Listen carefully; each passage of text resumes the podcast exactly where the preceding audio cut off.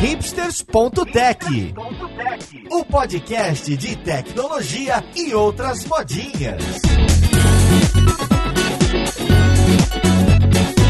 Olá, eu sou Paulo Silveira e esse é o hipsters.tech, seu podcast de tecnologia. Hoje a gente vai conversar sobre designers e programadores. Mais do que isso, a gente vai falar sobre a forma que eles trabalham juntos. Como que é essa comunicação? O que, que se usa hoje em dia de software? É só um layout de Photoshop que vai para um canto e alguém recorta? Vamos lá podcast ver quem vai conversar com a gente.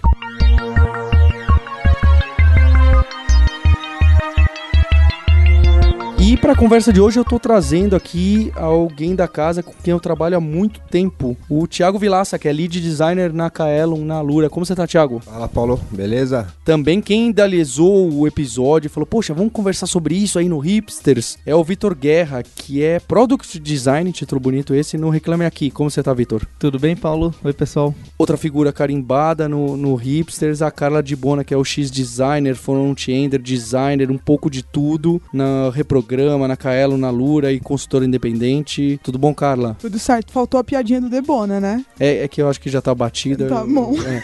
E eu já bolei umas piadas ruins pra esse episódio. Eu, eu, eu preferi evitar. Ótimo. Vamos guardar ela para um próximo. E tô com o Yuri Padilha, que é desenvolvedor e instrutor na Kaelo, na Lura. Como você tá, Yuri? Ô, oh, tá de boa. E para começar essa conversa, eu queria colocar aquela situação um pouco mais clássica de quando a gente vai desenvolver um produto, desenvolver um projeto, e a gente tá lá no meio dele. E de repente, numa reunião de sprint, numa reunião de projeto, chega uma das features e vamos considerar que nessa reunião tinha muito mais desenvolvedores, então não é uma equipe multidisciplinar. Eu acho que esse é o, é o caso mais frequente. Então a gente tem um monte de devs falando mal de designers lá na sala e aparece uma feature que é o seguinte: olha, a gente precisa de um novo sistema de que vai ter esse formulário aqui e a gente não tem design para esse tipo de formulário porque vai ter date picking, vai ter esse tipo de pergunta, vai exigir alguns pontos que não aparecem em nenhuma outra página do sistema, então não dá para reaproveitar componentes. Então eu vou precisar de ajuda dos designers da empresa que talvez eles trabalhem na mesma equipe, talvez não, talvez eles sejam de um outro departamento, talvez seja até terceirizado, certo? Vocês façam com freelas. Qual que é o primeiro passo quando você recebe essa feature técnica que você precisa implementar, mas você já viu que vamos precisar de design, quem sabe até de UX. O que, que o programador faz nessa hora? Do layout em si a gente pode falar. Veja bem, eu não deixo ao meu cargo porque eu sou péssimo nisso de verdade, né? Eu deixo para alguma outra pessoa e depois disso eu começo a codar alguma coisa, algum HTML, um CSS e eu mando bala, né? Eu boto a mão na massa mesmo, depois que eu tenho layout só. Ótimo, mas como que você consegue esse layout? Se for ter que desenhar alguma coisa meio que do zero, não vai bastar você sentar do lado aqui do Thiago, que trabalha com você, falar: olha, me dá uma ideia aqui, ah, então tá bom, faz por aqui, faz por ali, sentar uma horinha para dividir esse trabalho. Como que você manda essa requisição? Fala: não, olha só, Thiago, eu vou precisar de você, esse design inteiro dessa página completamente nova e ela exige ícones e, e logo e, e, uma fonte talvez nova, isso fica a cargo do designer. Uhum. Como que vai fazer isso, sendo que você decidiu pegar isso pro sprint da semana? Como que fica essa negociação com o tempo do designer para você estimar quanto tempo ele vai usar? Então, normalmente é o próprio designer que estima o quanto tempo ele vai usar para isso. Né? Ele vai falar assim, olha, beleza, então você tem aqui, por exemplo, a tela que você falou de um formulário, certo? Esse formulário, ele mesmo estima. É claro, né? A gente senta junto durante um tempo, tem algumas ideias, conversa um pouquinho, etc. Mas, a grosso modo, a parte do design, eu digo, pelo menos no, no meu caso, certo? Né? No meu caso, porque eu sei que, poxa, beleza, eu sou desenvolvedor front-end, beleza, eu escrevo meu HTML, escrevo meu CSS, faço minhas animações ali, etc. Mas realmente, é, desenhar uma página não é comigo, né? Então, a grosso modo, quando se trata de mim, poxa, eu vou deixar isso pro lado do designer mesmo. Ele desenha, ele toma o tempo que é para ele tomar acerca dessa página.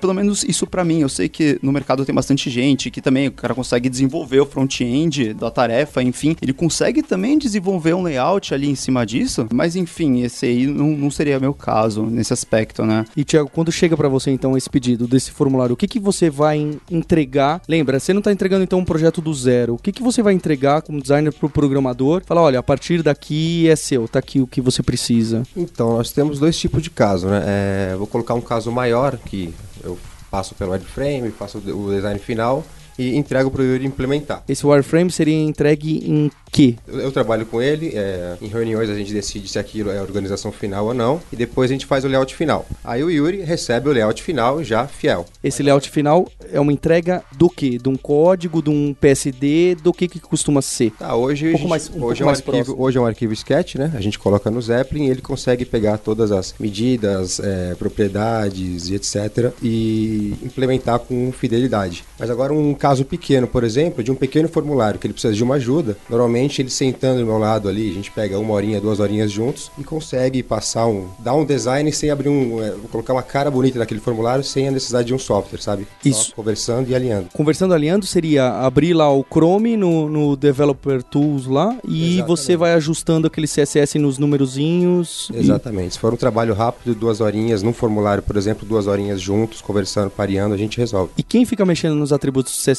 Você, designer, ou o Yuri Frontend? Ah, depende. Quando ele vai até minha área de trabalho, por exemplo, ele mesmo altera por lá, ou então eu mesmo no inspect pego, altero o- as propriedades, valores, mando para ele pro Slack e ele faz as alterações lá da mesa dele. Eu queria perguntar pro Vitor e pra Carla, como que é esse trabalho com vocês? Quem que cuida desses detalhes? É o designer? É o cara de front-end? Acho que a discussão bacana é justo essa, porque esses trabalhos têm uma intersecção grande e cada vez mais me parece que o, front-ender conhece um pouco mais de design até de UX e cada vez mais o designer conhece de CSS, de um pouquinho de código, alguns até de JavaScript tem, tem uma boa noção. É, como que vocês enxergam isso? Como que são os papéis na- onde vocês trabalham? Olha, então, normalmente eu tô trabalhando, eu sempre entro como estrangeira nas startups e fico trabalhando com eles num projeto, né? E aí acontece, às vezes acontece isso assim, de eu foi entregue um MVP e aí surgiu uma feature que tem que ser feita e ela tem que ser feita agora, rápido. Pra quem não sabe, MVP é quando o projeto tá o mínimo que a gente tinha que fazer pra colocar no ar. E aí entregou, começou a perceber que tem uma demanda que nasceu e é uma feature específica. E aí quando ela é bem abstrata mesmo, uma feature pra, sei lá, adicionar pessoas, adicionar, o usuário vai poder adicionar atividades, uma coisa assim, por exemplo, e ela não tem nada pensado, eu normalmente o desenvolvedor vem conversar comigo, do tipo, cara, tem essa feature, a gente vai ter que fazer ela. E aí, por onde a gente começa? Eu gosto muito de brincar, de eu sempre brinco, eu sempre uso essa frase, assim, ó, gente, vamos desenhar todo mundo pra alinhar tudo que tá todo mundo pensando. Porque o que é óbvio pra mim nunca é óbvio pro outro, e todo mundo desenhou tá de um jeito na cabeça. E aí, se você não conversa com o desenvolvedor, com o empreendedor, com o dono do produto, você- o designer vai desenhar de um jeito, e aí ele vai mostrar e falar: não, não era isso, não, não vai ter esse formulário, não, esse input é de outro lugar. Aí você pensa, como não era isso? Vocês falaram isso comigo, entendeu? Então, assim, eu sempre tento desenhar junto e a gente alterando junto o iframe, pelo menos. Pra daí dali, tipo, fechar o design, que daí design vem comigo, aí eu faço layout e tal. E aí depois, o- nisso, o programador já consegue, ele já tem uma base do esqueleto e ele já sabe o que fazer. Eu sempre falo que designers e, e programadores e, e devs, eles têm que ser melhores amigos, né? Num projeto. Eles Então- não são, mas beleza, vamos lá. Não, devem ser, eu falei, devem, devem ser.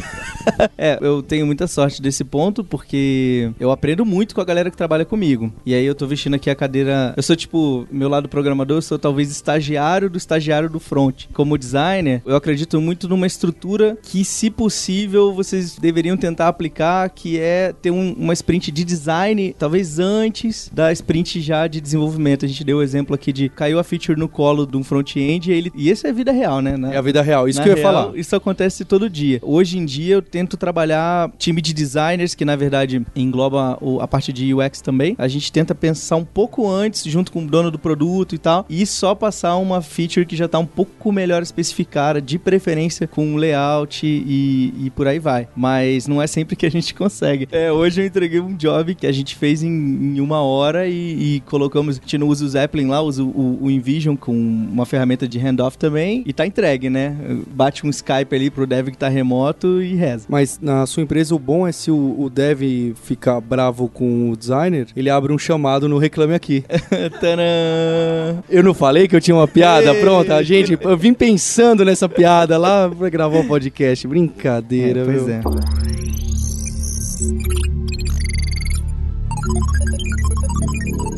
Bem, então tem essas ferramentas, né? O Photoshop parece que não tá em alta aí no, no momento.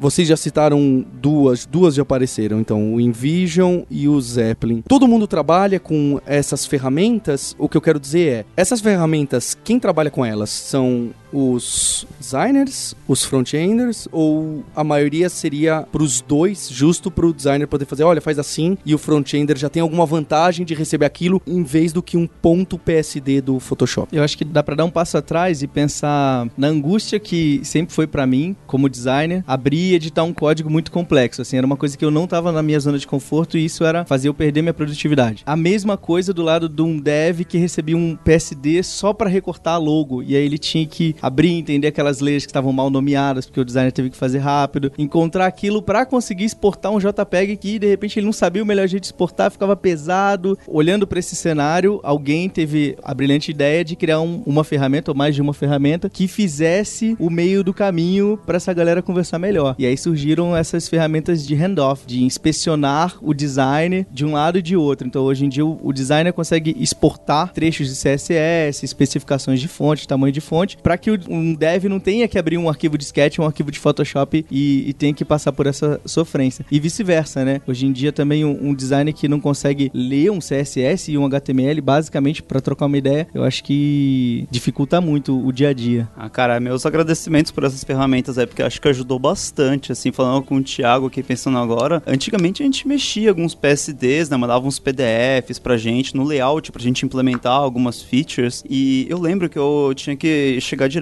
no Thiago e perguntar, pô, Thiago, mas essa cor aqui, qual é o hexadecimal dela que eu tenho que usar aqui? Esse espaçamento aqui, deixa eu dar uma olhada. E agora que migrou, eu tô falando do Zeppelin, nas ferramentas do Zeppelin, que ele traz pra gente justamente algum código CSS pré-pronto já, mostrando qual é o hexadecimal das cores que a gente vai usar. A gente clica numa telinha, né, que no, no layoutzinho que o Zeppelin traz pra gente, é, a gente consegue ver qual cor que ele tá usando, qual o espaçamento ele tá usando entre os elementos nesse layout. Então isso deu muito pra caramba produtividade, né? Tem que muito menos lá falar com o Thiago acerca desses pequenos detalhes, né? Que são, são detalhes no fim das contas, realmente, né? Hexadecimal de cor e etc. Então eu, eu realmente agradeço essa ferramenta do Zeppelin aí, que eu acho que ele, ele realmente atacou num ponto que era um sofrimento entre os dois, né? Entre as duas partes. E você consegue ver também quanta inconsistência tem.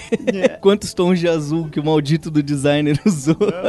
É, isso aí é. Eu acho que o Zeppelin, essas ferramentas novas, melhorou a conversa, na verdade. E eu lembro que. Porque, por exemplo, quem é designer tem um olhar pra estética. Então ele vai olhar e ele vai entender que aquelas pequenos pedacinhos, aquele detalhezinho da cor faz diferença. Aquela sombrinha de um pixel que você acrescentou no ícone, naquele contexto faz diferença. E às vezes passa batido se você não tem um olhar pra essa estética. Vai, entendeu? Eu lembro que eu só fui entender que eu precisava especificar melhor quando não tinha o Zeppelin. Eu tinha que conversar com o desenvolvedor e mostrar pra ele as coisas e falar: olha, isso aqui é essa cor. Quando eu comecei a programar, tipo, não pra ser a grande programadora, mas eu, quando eu fui fazer um front-end, sabe? Quando eu fui fazer uma página, eu assim, realmente tem um monte de informação que só olhar o layout, se você não é designer, se você não tem aquele olhar pra aquilo, você não vai olhar aquilo, vai deixar passar. E aí, esse- eu comecei mesmo sem Zeppelin, eu pegava o layout e ficava especificando com um quadradinho. Esse aqui é o hexadecimal que tá aqui. Esse aqui, pra facilitar o trabalho do desenvolvedor. O Zeppelin só facilitou o meu agora, entendeu? Porque eu tava preocupado em fazer a conversa ser melhor. Então eu acho que essas ferramentas ajudaram nisso, a con- conversar melhor os dois, assim. Então, essas ferramentas, elas, como o InVision e o Zeppelin, vocês diriam que esse é o ponto que mais bate e volta entre programador e designer? Ou ainda tem esses outros do XD e do Sketch, ou são ferramentas para outras coisas? Esse agora é o ponto de, de comunicação? É o que vai para um lado e vai para o outro? Olha, eu tenho uma outra ferramenta que tá no mercado, que tá começando a ficar forte, assim, enfim, tá aí, tá aí nessa bagunça, que é o Figma. E o Figma, ele, ele, na última atualização dele, ele trouxe uma aba de código que ele não tinha. Ele trouxe uma aba de protótipo. E o Figma é uma ferramenta que é colaborativa, então você consegue adicionar todo mundo lá dentro pra ver as coisas. Então a sensação que eu tenho é que as ferramentas estão tentando elas fazer com que as pessoas se conversem mais, na verdade. As pessoas visualizem o trabalho um do outro, sabe? E o Figma me deu muito essa sensação, porque ele começou colaborativo, aí todo mundo ficou pensando, não, mas é colaborativo entre designers. Aí ele criou uma aba de código, que aí você coloca lá o elemento, ele já te mostra qual é a cor, qual é a posição e tal. Então, assim, a sensação que eu tenho, não só o Figma, o Figma, o Sketch, o próprio o Adobe XD, eles estão trabalhando para que você consiga visualizar melhor aquilo que tá como visual, como é que aquilo fica em código para ser mais rápido até. O XD já anunciou que vai ter o handoff também, que é o que o, o Insights do InVision faz e o que o Zeppelin faz. O Avocode já fazia isso há alguns anos. O Figma tá lançando. O Marvel, que é concorrente do InVision, lançou uma ferramenta de design dentro dele. Então, acho que tá todo mundo querendo comer seu, sua fatiazinha de mercado, né? Todo mundo querendo se tornar a ferramenta para você trabalhar com código e design do front-end para o designer. Ser mais rápido esse caminho. E tava lembrando um tempo atrás, assim, um bom tempo atrás, talvez uns 3, 4 anos, que a gente trabalhava no modo gambiarra. É, vocês desenvolviam. Não aqui nessa empresa, hein? Não aqui nessa empresa. outro, outro. Outra empresa, Outro né? uma lugar. outra empresa. Um amigo meu que trabalhava numa. E os desenvolvedores implementavam o código, ficava assim, razoavelmente fiel, e tinha uma extension pro Google Chrome, que você fazia uma sobreposição de um JPEG em cima daquele É layout verdade. pra ver o que tava alinhado, não tava, sabe? Pixel Perfect, né? É, É verdade. era bem bizarro. Então o- as ferramentas aí estão vindo pra realmente salvar e, e o Zeppelin é pra front-ender e pra Eu queria só explicitar um ponto que aconteceu hoje que eu achei bem engraçado, que foi o seguinte, eu fui lá falar com o Thiago, porque agora mesmo a gente tá trabalhando numa página nova lá na Lura, né? Daí eu fui conversar com ele e ele olhou lá minha implementação e etc, e ele bateu o olho, assim, no meio da minha implementação, né? Tem um risquinho que a gente tá fazendo meio que uma, sei lá, uma linha do tempo, digamos assim, uma linhazinha, né? E daí o Thiago bateu o olho minuciosamente ali e viu que tinha alguma coisa inacreditável, assim, do tipo, pixel e meio tava cortadinho naquela linha, assim. E ele bateu o olho e viu aquilo. E eu falei, cara, é inacreditável o olho biônico que os designers têm às vezes, sabe? Eu, já, eu jamais ia conseguir ver aquilo, eu jamais ia conseguir ver, né? A gente também não vê várias coisas em código, tá tudo bem, tamo junto. Pois é, assim, mas realmente é um negócio que veio que eu deixei, fiquei impressionado. Sabe como é que pode prestar atenção tanto nos detalhes, né? Então eu acho que tem muito código que, é, pelo menos eu, né? Eu falo todo mundo como, como front-ender faz, mas pelo menos eu faço que às vezes passa alguma coisa ou outra, assim, né? E o designer ele consegue bater o olho e ver alguns detalhes que, cara, eu, eu jamais ia ver olhando para aquele layout durante meia hora, sabe? Não, mas acho que cada vez mais assim vocês estão com uma visão de designer. Ah, o time da, da Lura, Uhum. a Jana, Fio, Arte, você, Sérgio. A evolução foi bem legal, assim. esse- o trabalho volta com a implementação quase perfeita, sabe? Às vezes um detalhe ou outro, mas tá muito bem feito de vocês também. E sobre essa ponte entre designers e, e a gente tá falando muito do front, né? As duas profissões, os dois segmentos, eles evoluíram muito, eles sofreram mudanças muito grandes nos últimos anos. Então, hoje não existe desenhar sem pensar em, em layouts para múltiplas telas. É, do mesmo jeito que outro dia eu tava super orgulhoso que eu fiz um HTML lá, tosquinho, pra uma landing page e fui, fui pedir ajuda para um front-end, o, o Gui. Falei, nossa, é, Gui, é, olha só, eu tô quase um front-end. Ele falou, não, o front-end, você tá tipo o estagiário do front-end, porque o front-end agora ele tem que pensar em como vai deployar isso, como é que eu vou escalar isso, como é que eu vou responder em N situações, né? Eu falei, puta é mesmo, o front-end não é, há muito tempo já não é, é HTML e CSS Só só, né? fatiar o layout, né? Exatamente, Tipo, já. Ele tá preocupado com performance, com outras coisas. Exatamente. além de fatiar o O layout. que a gente está bastante preocupado também na Lura é questões de acessibilidade, né? Que você tem que mexer bastante no código, colocar alguns atributos de tag, né? Que são algumas informações a mais no código do, do HTML em si, que a gente tem que se preocupar bastante no fim das contas, né? Então, isso também é um outro aspecto que não é tão explícito quando você vai desenvolver o código, né? Você tem que dar um carinho especial para isso. né? E aí não dá, ao mesmo tempo, para um designer não conhecer grid, não conhecer desenhar para múltiplas telas, começar a pensar um designer e, de repente, para o celular e como é que esses mesmos elementos vão se comportar em outras resoluções ou, ou ficar travado no Pixel Perfect, sei lá, e não pensar em fluidez. Isso aí não, não cabe mais hoje em dia, né? Principalmente designer que é formado do design gráfico, começa a migrar pro digital, ele sofre muito com essa coisa de ele não controlar a área que ele tem de trabalho. Porque no design gráfico, normalmente, se você for pensar em peças gráficas, ela sempre tem um formato final. E você trabalha com aquele formato final. E aí, agora que tem a responsabilidade no digital, até você, como designer, tipo, virar essa chave, principalmente se você veio do gráfico, se formou em gráfico e começou a trabalhar com web, você te- demora pra virar essa chave de entender que você tem que entender os limites, na verdade, do design digital, que é outra coisa. Não é diferente do design gráfico, por exemplo.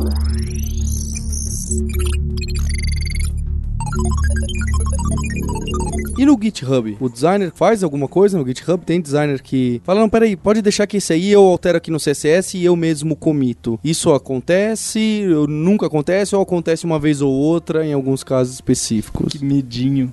Se eu tenho o projeto configurado na máquina, e são algumas alterações assim, razoavelmente simples, eu mesmo faço, comito, o pessoal aprova depois lá. E você faz Git por linha de comando ou usando aquela tela? Não, terminal. Olha, mas é raro. Olha!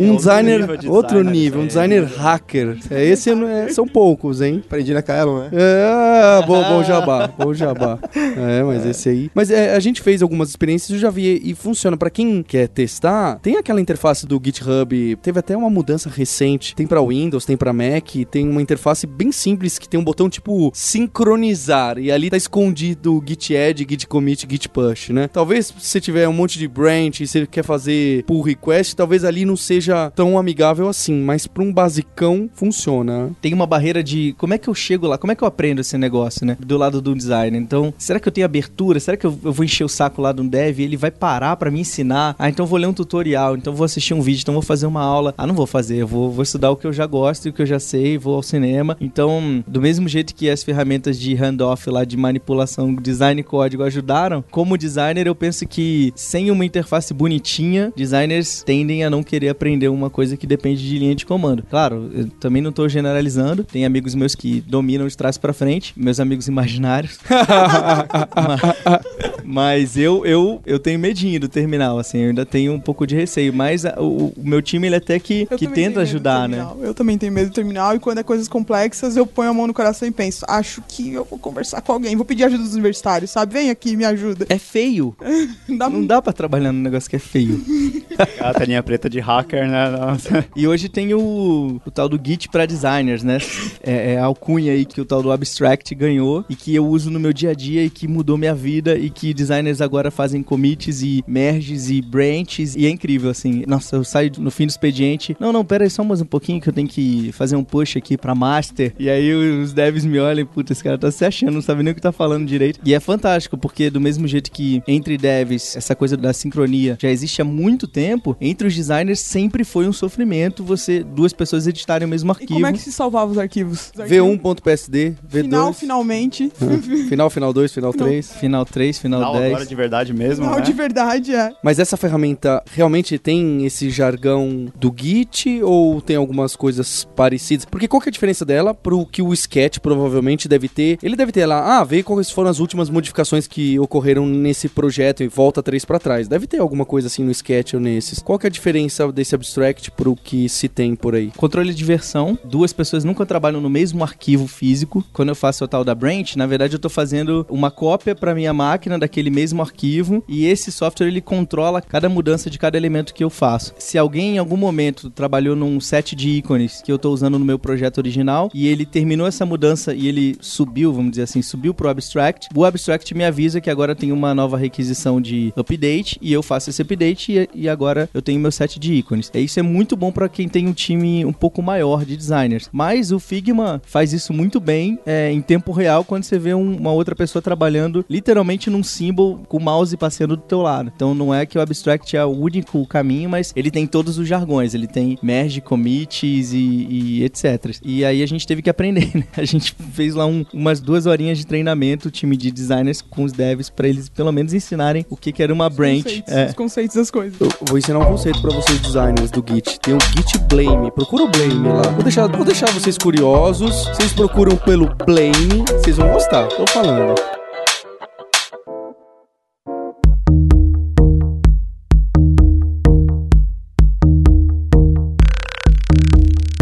Quão importante hoje é um designer saber codar HTML e CSS? Talvez não num nível super avançado, mas ter um conhecimento bom de HTML e CSS. Ele precisa saber transformar aquela ideia dele para estruturar para web ou não? Ele só precisa conhecer um pouco do que é possível, do que não é possível. O que, que vocês enxergam que está acontecendo? Bom, eu acho interessante para ele ter uma ideia do que é possível, do que, do, do que não é possível. Ah, Na verdade, tudo é possível implementar, mas pela dificuldade, pelo grau de dificuldade que tomaria de um desenvolvedor fazer tal, vou chamar de firula, que ele desenvolveu no layout dele, tal. Degradê com paralaxe animado girando É, em SVG. Às vezes, o, às, às vezes o tempo do projeto é curto, ele entrega um layout mirabolante e acaba travando o desenvolvedor em, em um pequeno detalhe, por motivos assim. Os, os principais são esses. Pra mim é bem óbvia a resposta, porque se você pensa, vamos fechar no campo do front-end. É importante para um front-end saber fazer um deploy? É importante para ele saber mexer no CSS? É. É importante para um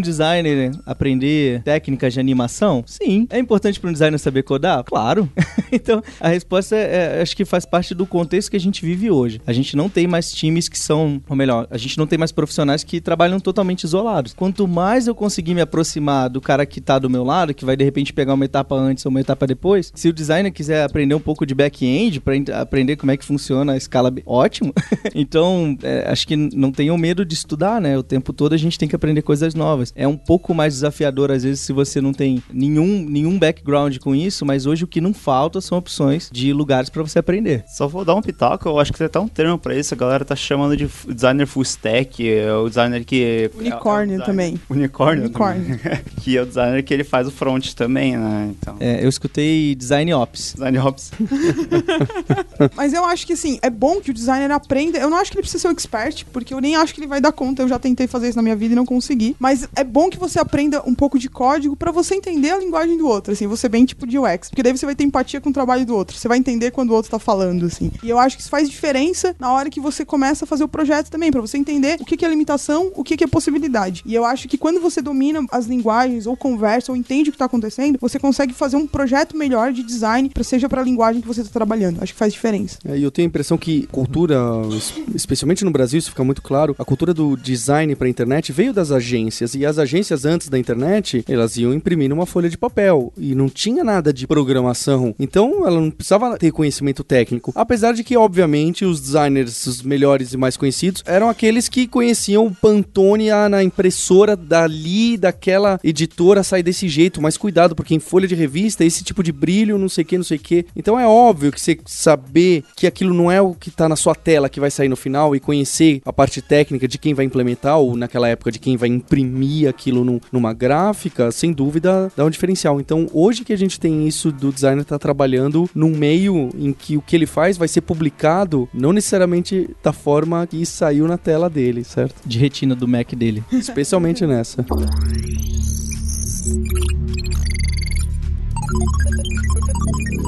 A gente foi tão politicamente correto, né? A gente não falando de nenhuma rixa real, a gente só, só mentiu. Pensa, não, o dia. a gente não Tá, tá. sei lá, tá só, só pensando que acho que eu não tive nenhuma treta com o Thiago. Não lembro de ter tido uma treta com o Thiago até aí. Cara, Não, às vezes, às, vezes, às vezes eu faço uns testes, eu faço alguma coisinha ou outra mais difícil de implementar, mas já com a ideia de que eles vão voltar e vão reclamar daquilo. E eles reclamam? Eles reclamam, mas a outra versão já tá pronta. Eu acho que foi igual o último caso lá da tela nova da Loura, do dashboard novo da Loura, que teve uma, uma paginaçãozinha toda cheia de Essa. firula, com umas Essa eu animações, que era como se fosse um livrinho, que uma, uma página pra de trás da outra. Assim, ah, uma animação maluca lá. Daí a gente voltou assim, pô, Thiago, tá difícil fazer isso É, aqui. eu queria uma transição perfeita, assim, com, É, mas foi. simulando um livro Mas, mesmo. mas rolou, mas rolou no fim Rolou, rolou, contas, né? Ah. Out- Outro dia a gente, uma designer nossa, a Thaís, ela fez um, um gráfico que ficava atrás de um texto e a área do gráfico tinha um degradê. E aí o front ele chegou assim, então, Vitor, terminei aqui. Falei, cara, não acredito que você conseguiu. Assim, eu esperava que, por causa do tempo e tal, a gente fosse até simplificar um pouco o layout. E ele me entregou. Eu falei, Renato, cara, te amo, te amo, Renato, você escutar isso. E o negócio do Pixel Perfect, de você ter aquele design, seja no Zeppelin, é que na, na época do Photoshop talvez isso ficasse mais nítido ainda, porque aí sim saía muito diferente as coisas, porque não tinha essa conexão com CSS e HTML tão forte como essas outras ferramentas e as novas versões apresentam. O quão importante é, e na realidade o que acontece, tá aqui o design que eu quero que vocês coloquem no ar, frontenders, e aí o frontender vai lá e coloca mais ou menos aquilo no ar. Esse mais ou menos, qual é a distância do real, o que, que é aceitável, o que, que vocês já fazem pensando, ah, tudo bem, talvez aquilo não acerte o tamanho, não acerte a cor, não acerte a fonte. Eu tenho uma frase que é, tipo, vou tatuar ela. É, se não inviabiliza o lançamento, vamos lá. É, acho que ficar também ajeitando detalhes que são irrelevantes pra gente conseguir ir pra frente não é produtivo pro produto, pro time, que também fica cansado, fica estressado. Por outro lado, se tem features que- ou, ou detalhes, quando a gente pensa em UX, a gente fala, porra, não, mas realmente precisa virar tipo um livro, porque sei lá o quê, porque é um app pra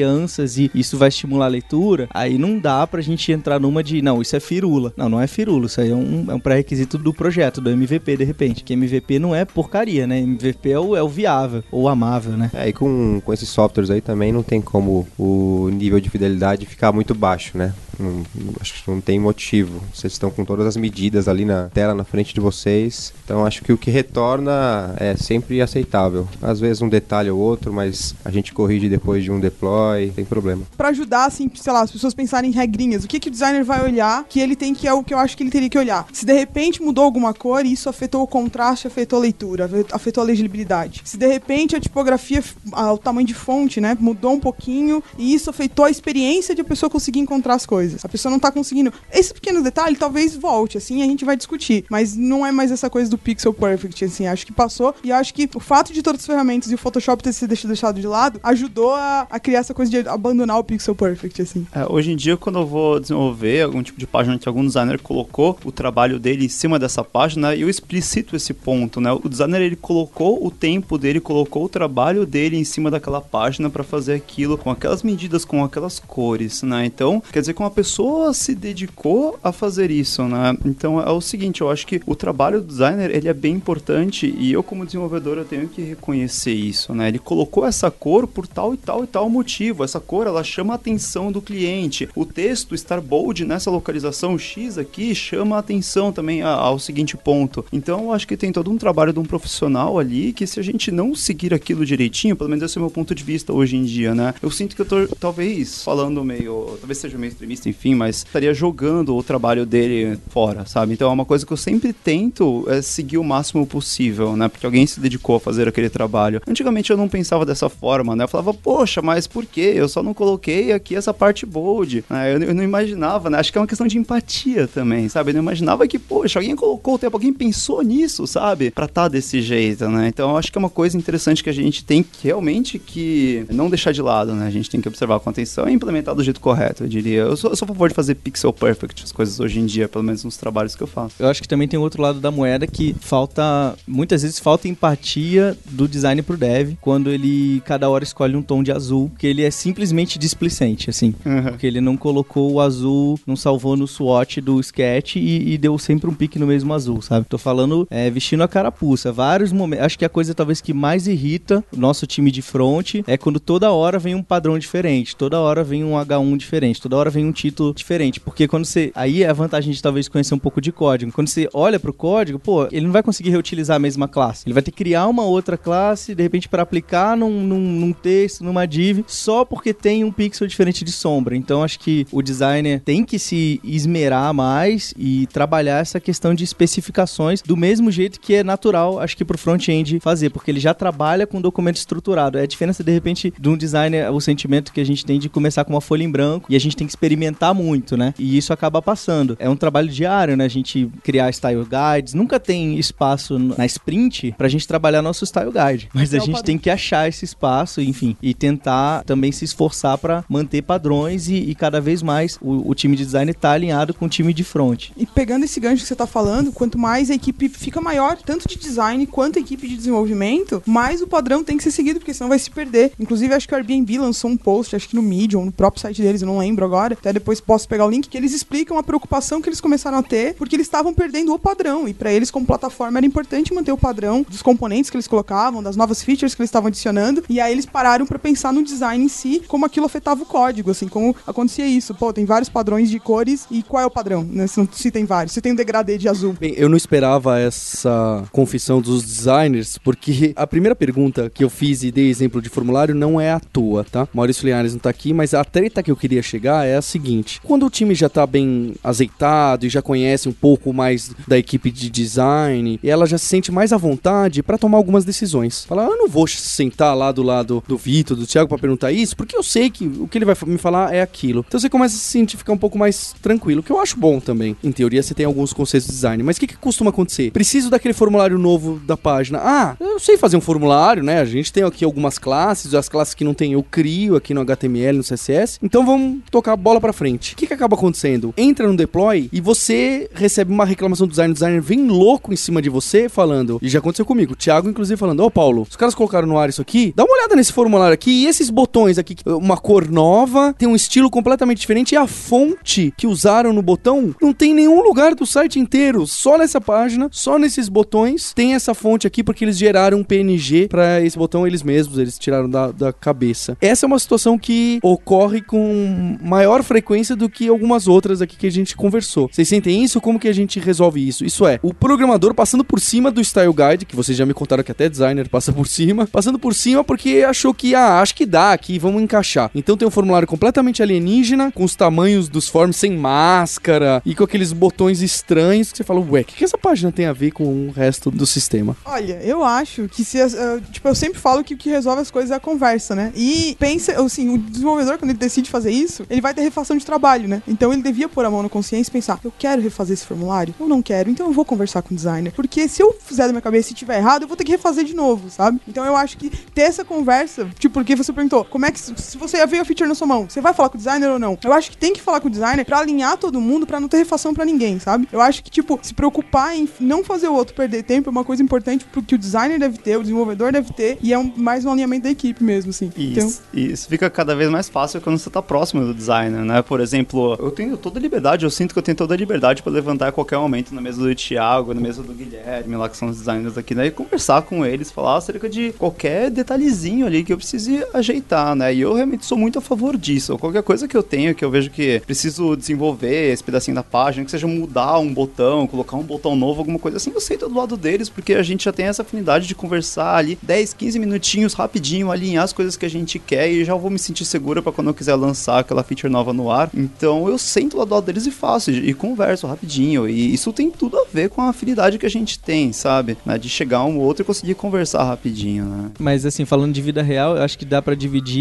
entre o cara que é proativo, que ele realmente é, achou que ia adiantar o trabalho, ou ah, não vamos deixar essa feature pra próxima sprint se eu consigo dar um tapa aqui e a gente faz, lança essa semana, né? E o cara que faz trabalho porco. Ah, vou fazer de qualquer jeito porque eu preciso entregar, sabe? Não, acho que não é por aí mesmo, né? Eu tô dividindo porque quando é por boa vontade, eu prefiro muito mais pegar esse tipo de erro, porque a gente é fundamental a gente aprender com isso, né? Então, pô, olha só, senta depois e ó, não é no PNG. Vamos usar o Style Guide, porque na segunda vez o cara já vai saber. Então, esse trabalho de educação contínua dos dois lados, né? Que ele também fala para mim, porra, Vitor, a gente usa o grid de 12 colunas, cara. Isso aqui tem 5 colunas e meia. Por que, que você não desenhou com 5 ou com 6? Ah, é verdade. No próximo eu vou saber, eu vou ajustar meu grid e vou saber. Então acho que é uma educação do time, né? Uma coisa que passa por. Eu falo que eles têm que ser melhores amigos, que eu acredito mesmo. Acho que a gente tem que se ajudar no dia a dia, né? Mas se for por trabalho pouco de um lado ou de outro, aí realmente não, não vale. E a gente queria saber também do ouvinte, como que é na sua empresa, como que você faz, o que, que você considera boa prática, má prática, se você designer sabe programar, se você programador ou programadora sabe de design, deixa nos comentários, entra aí no hipsters.tech, página de comentários, e vai lá e escreve pra gente o que, que você tá usando de ferramenta e como que é o seu dia a dia com o designer, com o programador, com a programadora. E desses softwares mais da moda, e como esses que vocês citaram como Abstract, você tem um artigo sobre ele, não é, Vitor, falando bastante sobre isso? Faz algumas semanas, um, um- um mês talvez, eu, eu escrevi um artigo que eu abordava um pouco mais a prática do nosso time lá usando o Abstract, porque era um território inexplorado, assim, pra todo mundo. De repente, se alguém quiser, antes de, de utilizar, né, ler algum lugar, porque é, é bem difícil achar conteúdo sobre, sobre isso, porque acho que é bem, bem específico, né? Tá lá no meu Medium. Tá no link aqui do Hipsters. Quem não gostar, reclame, não reclame aqui. Tadã! Deixo também o convite para você entrar no hipsters.jobs, é o que tem mais vaga lá é de front-ender. Então se você também é designer ou programador back-end, você pode ir pro meio do caminho aí e se tornar um front-ender. Tem muita vaga lá no hipsters.jobs. Deixa um pedido para vocês deixarem um rating aí no iTunes do podcast. Dê cinco estrelinhas pra gente. O Linhares tem pedido isso há bastante tempo. Eu falo, Paulo, não esquece de pedir isso no final do programa. Estou deixando aqui um pedido. E não deixe de conhecer as tirinhas. Entre no, no hipsters.tech. Agora tem o Tem lá umas tirinhas de programador e designer. O que mais aparece é treta entre os dois. E aqui apareceu pouco o pessoal que ser educado um com o outro. Mas aposto que vocês também têm boas histórias, você ouvinte. Então fica um agradecimento aqui a todos por participarem. Em especial a você, ouvinte, que a gente tem um próximo encontro na semana que vem. Hipsters, abraços. Tchau.